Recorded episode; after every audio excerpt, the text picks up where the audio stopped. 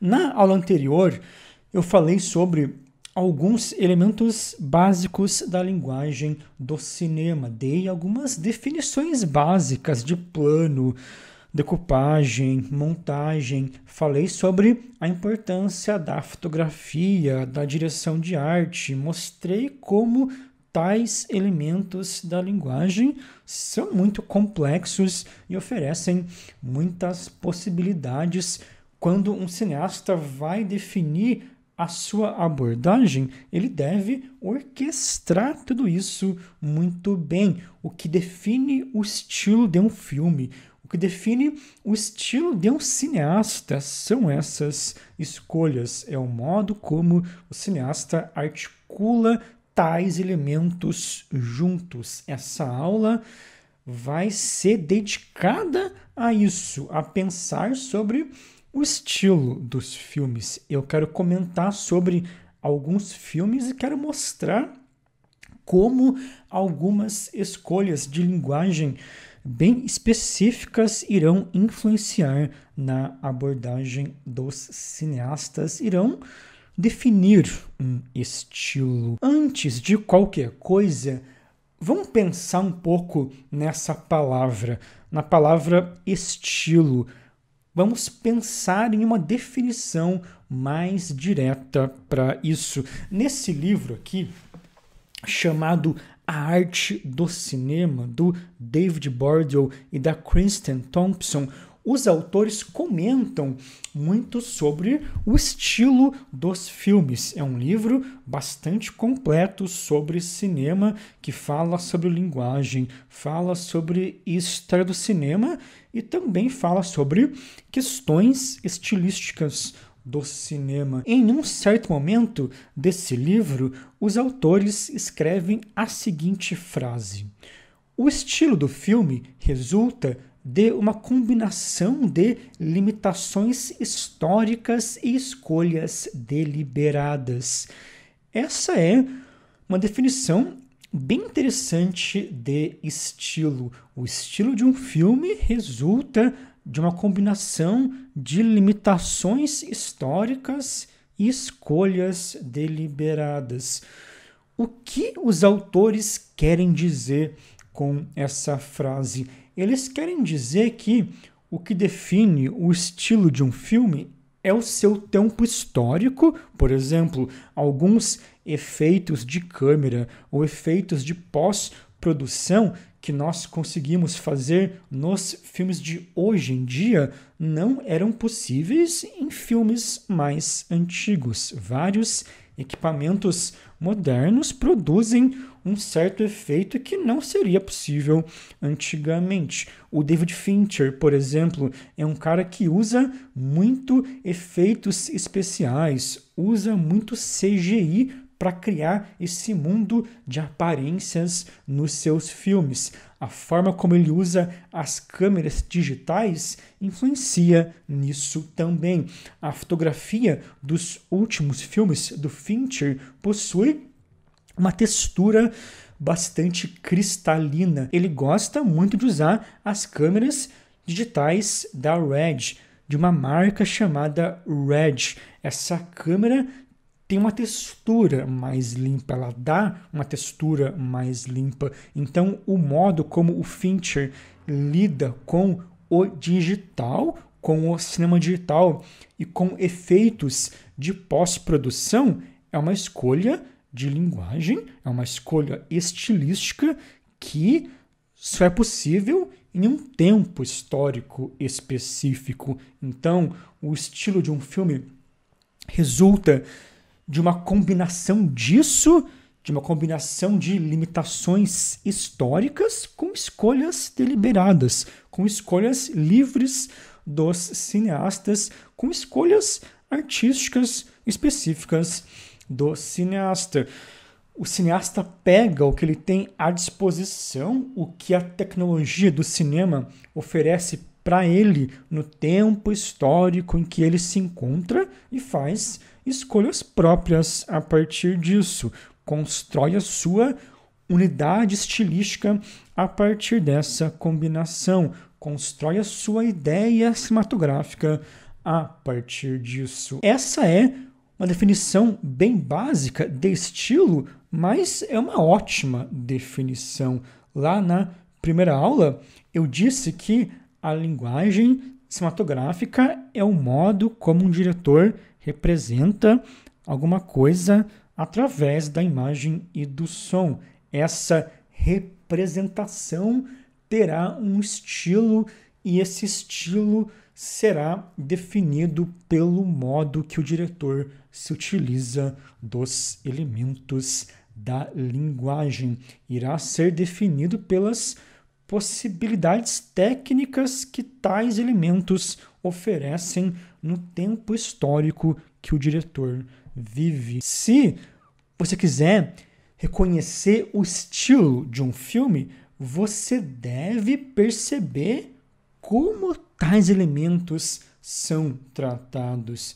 Você tem que tentar reconhecer padrões estilísticos que o filme segue e mais do que isso, você deve perceber que ideia tais elementos juntos passam para você como espectador, porque não adianta analisar os elementos de modo isolado.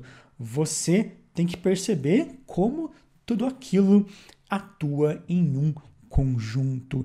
Para isso ficar mais claro, vamos pensar em alguns diretores e em alguns filmes. Vamos pensar sobre como as escolhas de linguagem de certos cineastas reforçam o estilo dos seus filmes. Se a gente pensar, por exemplo, nos filmes do Wes Anderson, o Wes Anderson é um diretor muito metódico.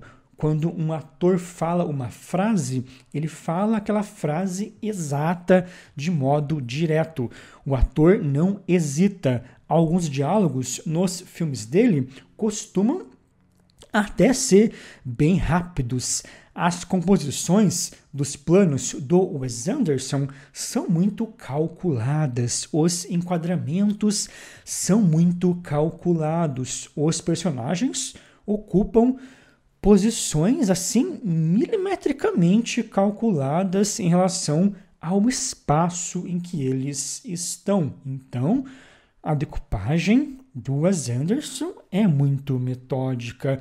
A posição de cada objeto em cena também é muito específica. Os cenários também possuem esse aspecto bem metódico. Mesmo os ângulos de câmera que o Wes Anderson usa contribuem para esse modo ultra organizado da composição visual. Ele usa muito esse ângulo frontal. Ele filma os personagens de frente e isso cria um aspecto bidimensional na imagem. A imagem fica parecendo uma pintura, a imagem fica muito plana e isso evidencia essa outra organização dos planos e da arte ele também usa alguns movimentos de câmera, como a pan, que é quando a câmera vira para os lados sobre o seu próprio eixo, e também usa muito o tilt, que é quando a câmera vira para baixo ou para cima, também sobre o seu próprio eixo. Movimentos bem diretos e bem calculados para revelar novos planos, ou seja, o modo como o Wes Anderson se utiliza dos elementos da linguagem, elementos como atuação, enquadramentos, ângulos de câmera, direção de arte, entre outros, o modo como ele trata cada um. De tais elementos responde a uma mesma ideia cinematográfica, responde a um estilo bastante rigoroso, a um estilo muito metódico e, ao mesmo tempo, até um pouco lúdico. Quando a gente vê um filme do Wes Anderson, dá a impressão que ele está, entre aspas, brincando com aqueles elementos da mesma forma que uma criança brinca com os seus bonecos. Coloca um bonequinho ali, coloca outro aqui, coloca eles dentro de uma casinha. Eu não falo isso de modo pejorativo. Eu gosto muito dos filmes dele, justamente porque ele equilibra muito bem esse rigor com esse aspecto lúdico a unidade estilística do Wes Anderson, ou o que alguns críticos chamam de mise-en-scène, o modo como o Wes Anderson encena os seus filmes, possui esse equilíbrio entre algo rigoroso e algo lúdico. Um diretor como o Jacques Tati faz algo parecido. O Jacques Tati foi um grande cineasta e ator francês, e assim como o Wes Anderson, o Tati cria uma dinâmica bem interessante entre os cenários, entre aspectos da cenografia e da direção de arte, com os personagens em cena, com a ação em cena. Em um filme como o Playtime, por exemplo, todo o trabalho de cenografia, o trabalho de construção dos cenários é essencial para o efeito que o diretor quer passar. O Tati quer evidenciar esse mundo moderno com escritórios sem uma identidade, esse ambiente totalmente impessoal que o personagem vai explorando. Em boa parte dos planos desse filme, tudo está em foco. Existe o que a gente chama em fotografia de uma alta profundidade de campo. Uma alta profundidade de campo é quando a câmera deixa muita coisa na imagem em foco. Essa é uma escolha de fotografia, ou seja, outra escolha de linguagem, que aqui foi essencial para evidenciar os cenários, para evidenciar esse aspecto do filme, a forma que ele enquadra, a forma como ele usa planos com um enquadramento mais aberto faz com que a imagem se divida em mais de uma situação em alguns momentos. Você vê uma coisa acontecendo de um lado e outra coisa acontecendo do outro lado. Então, existiram aí várias escolhas de linguagem, escolhas específicas de fotografia e de cenografia que concretizaram muito bem a ideia do diretor, essa ideia de mostrar esse ambiente impessoal e vasto, mostrar esse ambiente moderno e desolador. O Wes Anderson e o Jacques Tati trabalham com os elementos da linguagem de modo muito metódico. Tudo é bem calculado nos filmes deles. As composições e os enquadramentos são muito rígidos. A decupagem é bem rigorosa, mas um diretor pode ir para outro lado. Se a gente for pensar, por exemplo, no Terence Malick, o Malick trabalha com a linguagem de modo mais livre. O modo como o Malik decupa as suas cenas é muito livre. Ele usa muito câmera na mão, não usa tanto câmera fixa como o Wes Anderson e o Jacques Tati. Ele passeia com a sua câmera pelos ambientes de modo muito livre e espontâneo. O modo como ele monta tudo isso também é mais livre. Boa parte dos filmes do Malik possuem uma montagem não linear, possuem uma montagem que não segue a história do filme de modo linear, mas que vai propondo situações. Como o Malik tem muito esse interesse pelo espaço, como a câmera dele percorre e filma muito bem a amplidão de certos espaços, o fotógrafo do Malik faz um uso bem específico de lentes mais abertas, lentes com uma distância focal baixa que registra melhor grandes ambientes. Aliás, o uso das lentes é uma outra escolha de fotografia que é essencial para definir o estilo de um filme. Na hora de gravar um plano, o diretor, junto com o fotógrafo, deve pensar na lente correta para se ter o efeito que deseja, para se ter a perspectiva que deseja. A lente é basicamente o olho da câmera. Ela vai definir a perspectiva do plano. Ela vai definir o quanto de luz será captado através da sua íris. A sua câmera irá registrar o mundo através das definições da lente.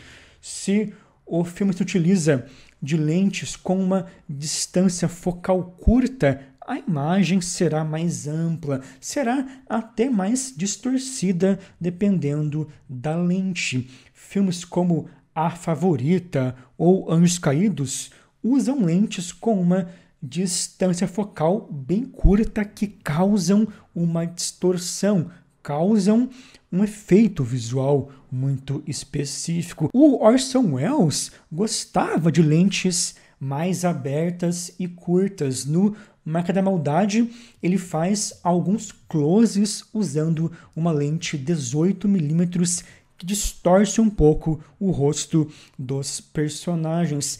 Já se o diretor quer um efeito mais realista, ele provavelmente vai usar uma lente de distância focal média ou normal, uma lente de 35 ou 50 milímetros. O Me Chame Pelo Seu Nome, por exemplo, foi inteiro filmado com uma lente 35 milímetros. O Ozu usava muito a 50 milímetros. O Ozu fazia filmes inteiros usando uma lente 50 milímetros. Ele queria ter essa estética mais natural, mais humana. Também existem lentes mais longas, lentes chamadas de teleobjetivas. É uma lente que irá registrar uma área muito pequena da imagem, é uma lente muito usada para fazer planos mais fechados e que também pode desfocar mais o fundo ou se usada para gravar planos mais abertos tende a aproximar tudo, tende a deixar a imagem com uma perspectiva mais plana. Então, o uso das lentes é um elemento técnico da linguagem bem importante. É um elemento dentro da fotografia que é muito importante, que vai até mesmo definir o estilo de alguns cineastas. O próprio filme da Coppola, que eu usei como exemplo nessas aulas, tem um aspecto mais realista e direto, o fotógrafo já disse que usou lentes de 27 a 50 milímetros nesse filme. Esse tema das lentes é um troço que pode parecer bastante técnico, que é muito técnico, mas que vai influenciar diretamente a nossa percepção do estilo dos filmes. Um diretor que pode nos meter a essa liberdade do Terence Malick é o Michael Mann. O Michael Mann também gosta de usar câmera na mão, também gosta de propor essa instabilidade. Mas enquanto os filmes do Malick possuem uma textura mais limpa, possuem esses planos bem abertos que são iluminados pela luz do sol, o Michael Mann já tem um estilo mais cru, um estilo mais sujo, entre aspas. O Michael Mann usava câmeras digitais nos seus filmes, mesmo quando isso não era totalmente popular ainda. Usava câmeras que até criam um aspecto mais ruidoso na imagem, que até evidenciam uma certa resolução mais baixa, porém ele assumia isso muito bem como uma estética. Esse uso do digital reforçava o realismo dos seus filmes, ao mesmo tempo que estilizava as imagens de um modo mais específico. Ou seja, o Michael pega uma limitação histórica, usa câmeras digitais que naquela época eram relativamente limitadas e utiliza isso ao seu favor. E isso nos remete muito à definição lá do Bordeaux e da Thompson, né? Já que o cineasta usa uma limitação histórica no sentido de usar uma tecnologia limitada para definir o seu estilo. Então, se a gente for responder de modo mais direto à pergunta dessa aula, como que eu reconheço o estilo de um filme? Como eu chego na conclusão que o estilo do Wes Anderson é um equilíbrio entre algo rigoroso e algo lúdico. Eu penso em como o diretor abordou cada um dos elementos da linguagem e eu tiro uma espécie de padrão disso. O padrão dele é ser metódico, é propor elementos mais calculados. E eu penso também na sensação que aquilo me traz. Aquilo me traz uma sensação lúdica, me traz uma sensação de alguém controlando aquele mundo. É claro que, em última análise, isso é bastante subjetivo. Outra pessoa pode ter outra sensação assistindo aos filmes do Wes Anderson. A questão é conhecer muito bem os elementos da linguagem para justificar bem a nossa visão sobre o estilo dos filmes, para justificar bem a nossa experiência com os filmes. E claro, a gente deve conhecer os elementos também para que a gente possa fazer os nossos filmes, para que a gente possa definir um estilo para os nossos próprios filmes.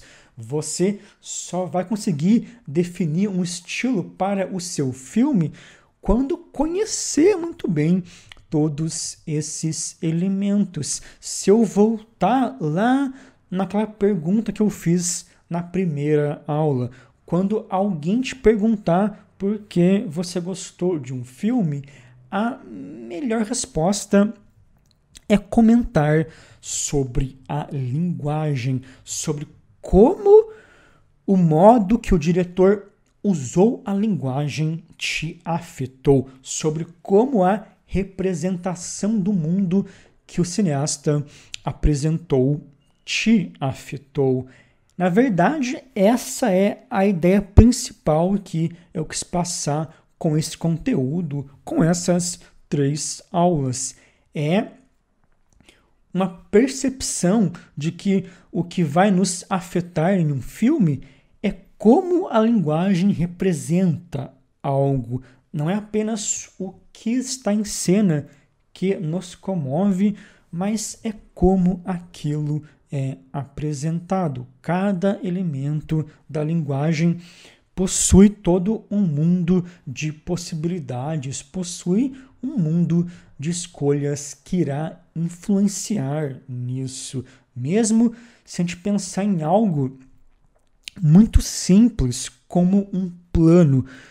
Quando um diretor vai fazer um plano, ele tem que fazer várias escolhas. Ele tem que decidir o enquadramento, o ângulo, o movimento de câmera, a lente da câmera. Ele precisa ter uma ideia da iluminação, ele precisa saber em qual janela ele está filmando. É um filme em CinemaScope ou é um filme com uma janela mais quadrada. Ele precisa ter uma noção de vários elementos para simplesmente gravar um plano. O conteúdo desse minicurso tem dois objetivos principais.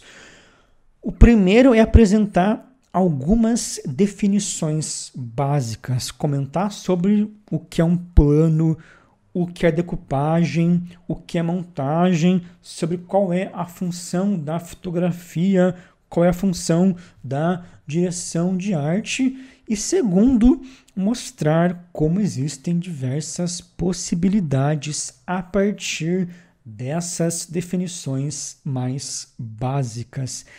É te apresentar a base disso. É claro que isso não é pouco, isso já é uma boa introdução. O conhecimento que você adquiriu aqui já é um ótimo começo, mas se você quiser de fato dar continuidade a tudo isso, você vai ter que estudar muito mais vai ter que ver mais filmes, ler livros, fazer cursos. Você vai ter que realmente pegar cada um de tais elementos da linguagem e explorar esse elemento a fundo. Vai ter que saber quais são todos os enquadramentos, quais são todos os ângulos de câmera.